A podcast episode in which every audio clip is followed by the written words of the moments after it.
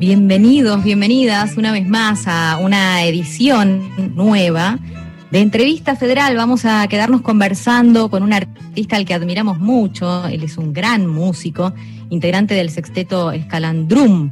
Eh, con ese nombre no puede sino tener alguna relación, un juego de palabras con Astor Piazzolla, con su abuelo. En realidad nos estamos refiriendo a Daniel Pipi Piazzolla, que está con nosotros hoy aquí. Él ya es de la casa desde hace varios años pero lo saludamos, le damos la bienvenida. Gracias por atendernos en medio del camino, yendo para el Colón, Pipi. Por favor, por favor, un placer. Acá ya estoy en el Colón, mira. Así que estoy, ya llegaste. Qué rápido. Estoy acá, estoy estacionado y bueno, este, no me meto en el garage porque no hay señal, es subterráneo. Bueno, te agradecemos doblemente entonces. Gracias por atendernos. Somos un, grupo de periodistas de todo el país para, para, hacerte varias preguntas. Vamos a arrancar en San Luis con Francisco Alejandrino, desde allá.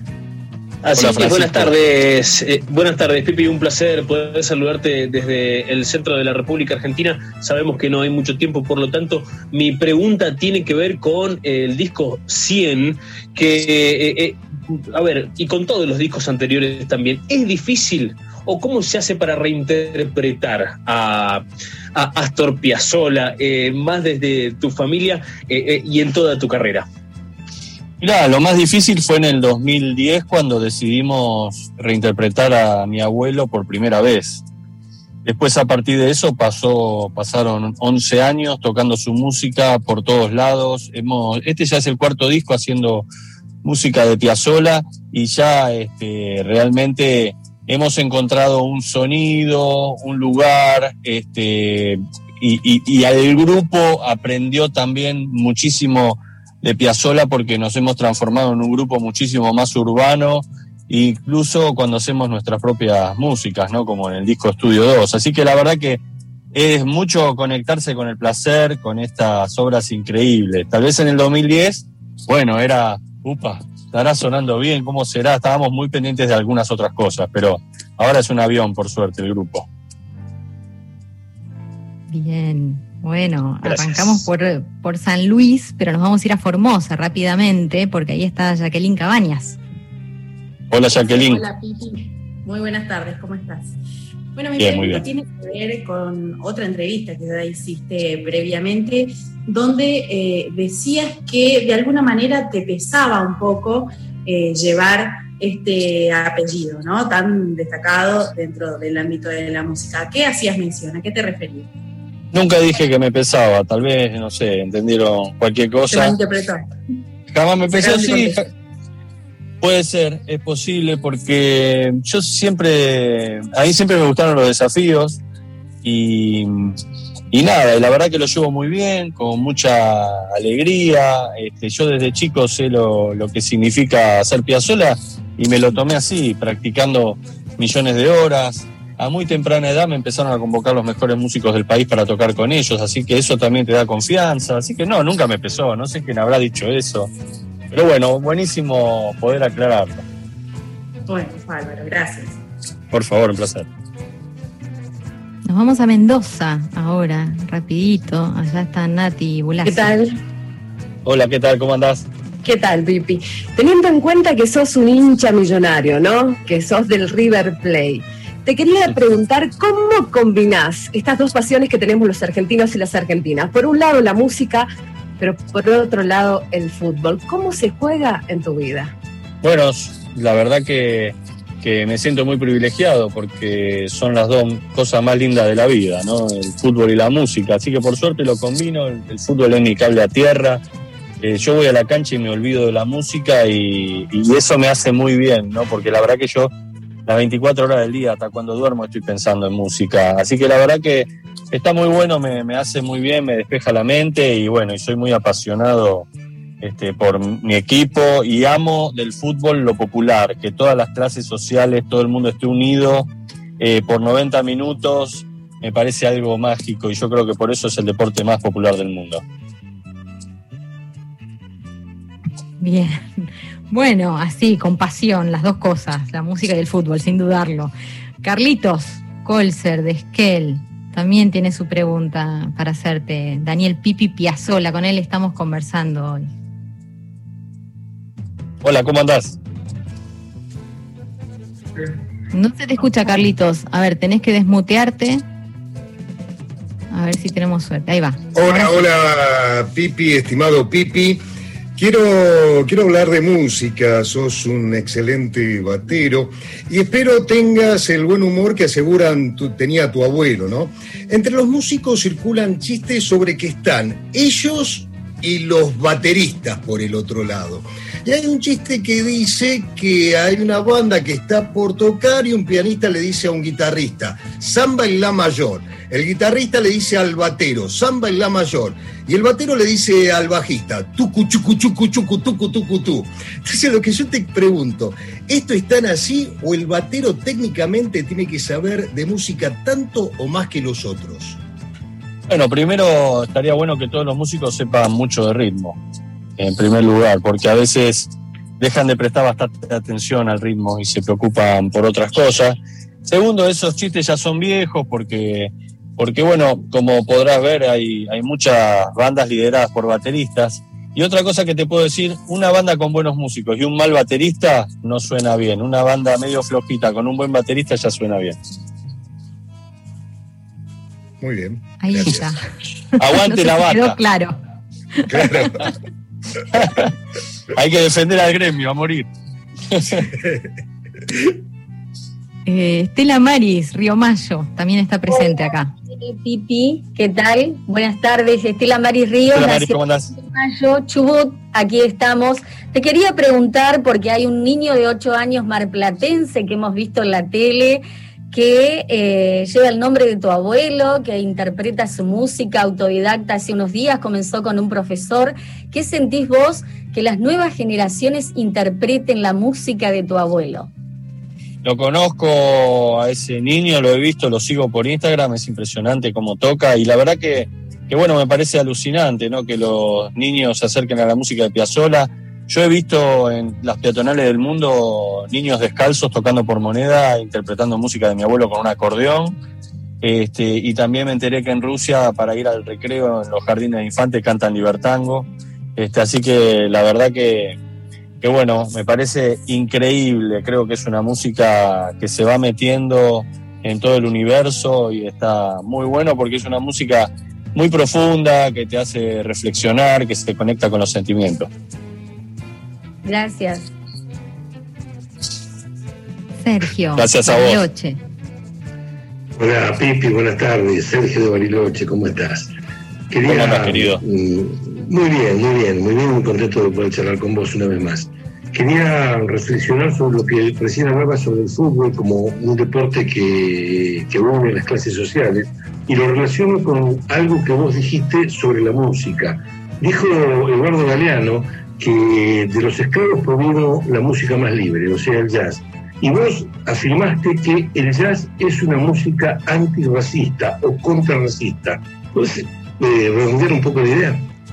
Bueno, es algo que está demostrado en la historia, ¿no? Imagínate a Jerry Mulligan tocando este bebop junto a Charlie Parker, Dizzy Gillespie, Matt Roach en una época muy oscura, por ejemplo, de Estados Unidos.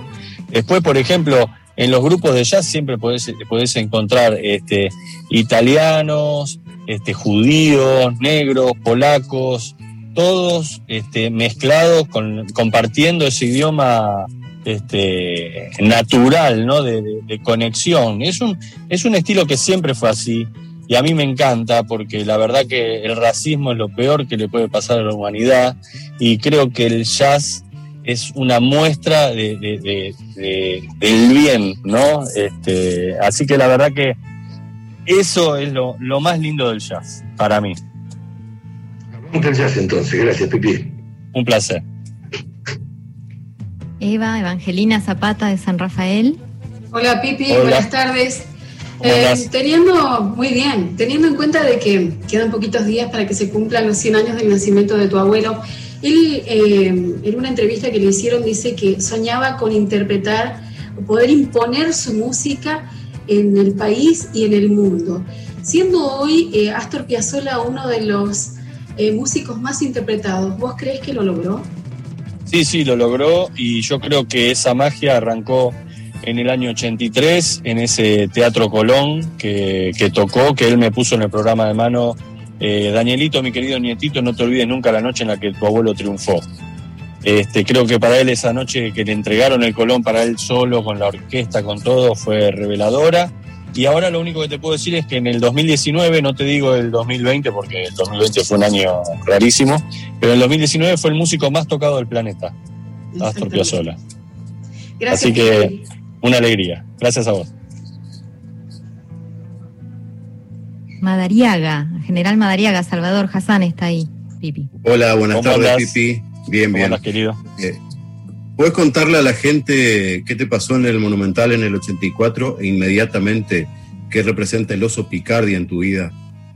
Bueno, cuando fui por primera vez a ver a River, este, como acá estaban prohibidas las murgas, los, carnavales y todo, porque veníamos de la época de los militares, este, bueno, el único lugar que había bombo y todo eso era en, la cancha, ¿no? Y, y voy a la cancha con 14 años y veo todo eso y fue como ver, no sé, como estar adentro de la película Gladiador. Me volví loco, fue algo gutural, 40.000 personas cantando al ritmo de los bombos y ahí empecé a hacer ritmo por todos lados, hasta que un día veo un solo de batería y me doy cuenta que estaban todos los elementos de la murga en uno solo y me volví loco.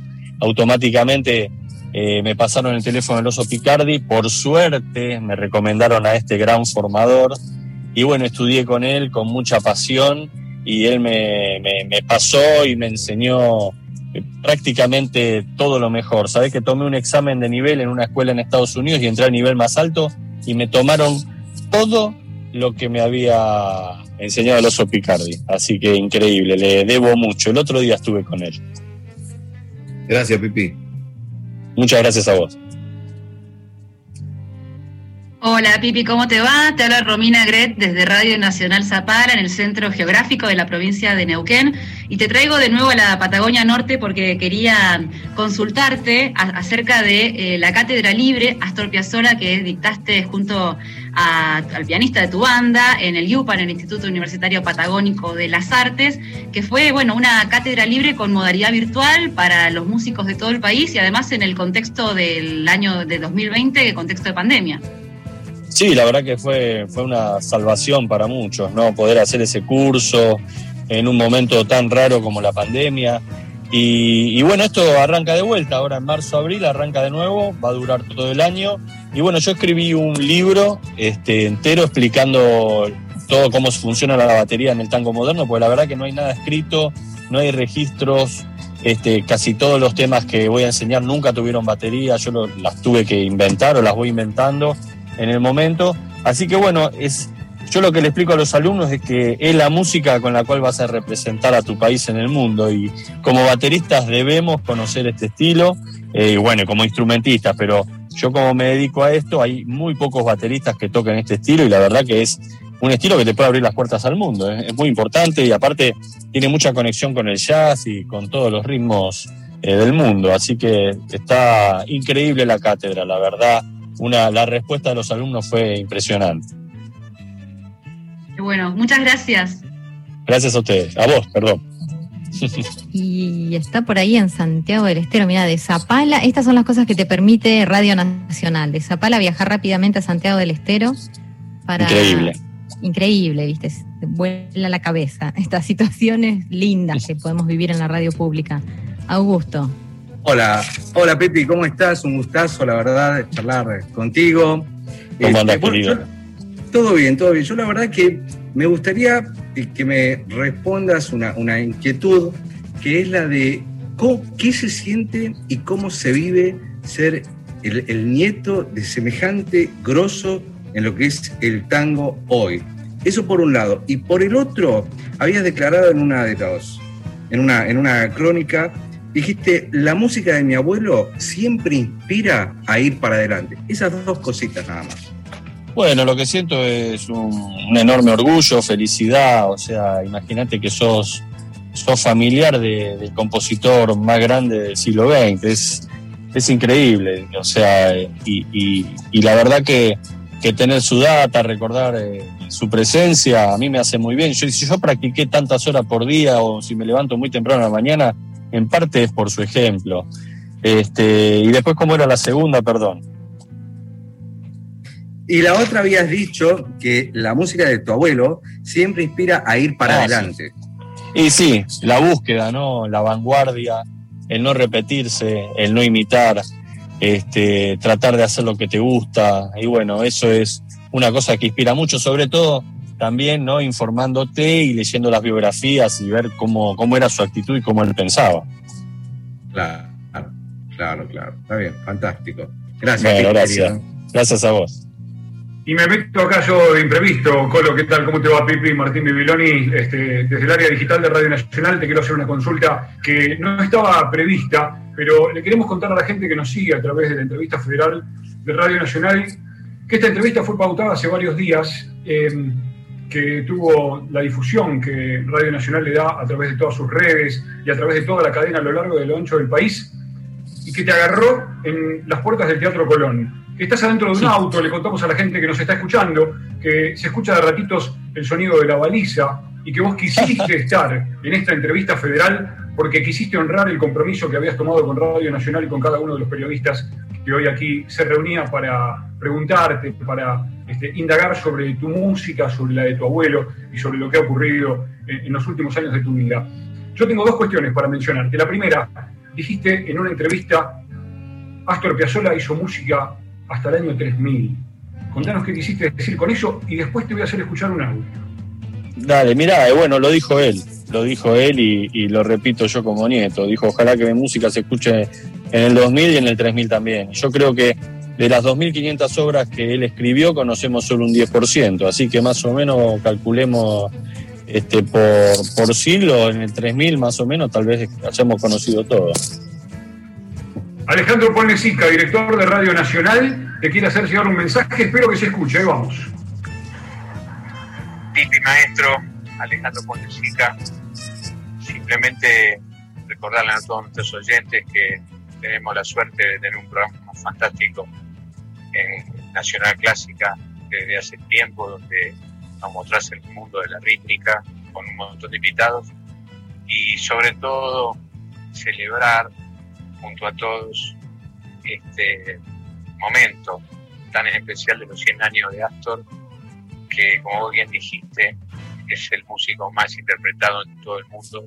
Hay verdaderamente pasión eh, estudiantes, en músicos de, todo tipo de formación y, simplemente este, que nos cuentes algunas de esas historias que a veces con mal humor pero seguramente en este momento sea uno de los mejores recuerdos que tenés de cuando tu abuelo te llevaba a pescar tiburones. Un abrazo gigante. A ver. Abrazo grande. Abrazo grande, querido. Mira, querido Pon, sabes que nunca fui a pescar tiburones con mi abuelo. Este, así que lamentablemente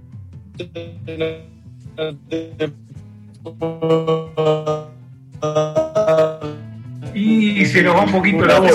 pero la de cumplir, este, pero bueno, eh, lo, lo, hice lamentablemente, así que no te puedo dar ninguna ninguna reflexión. Lo que sí acompañé a muchos conciertos que dio acá en Buenos Aires.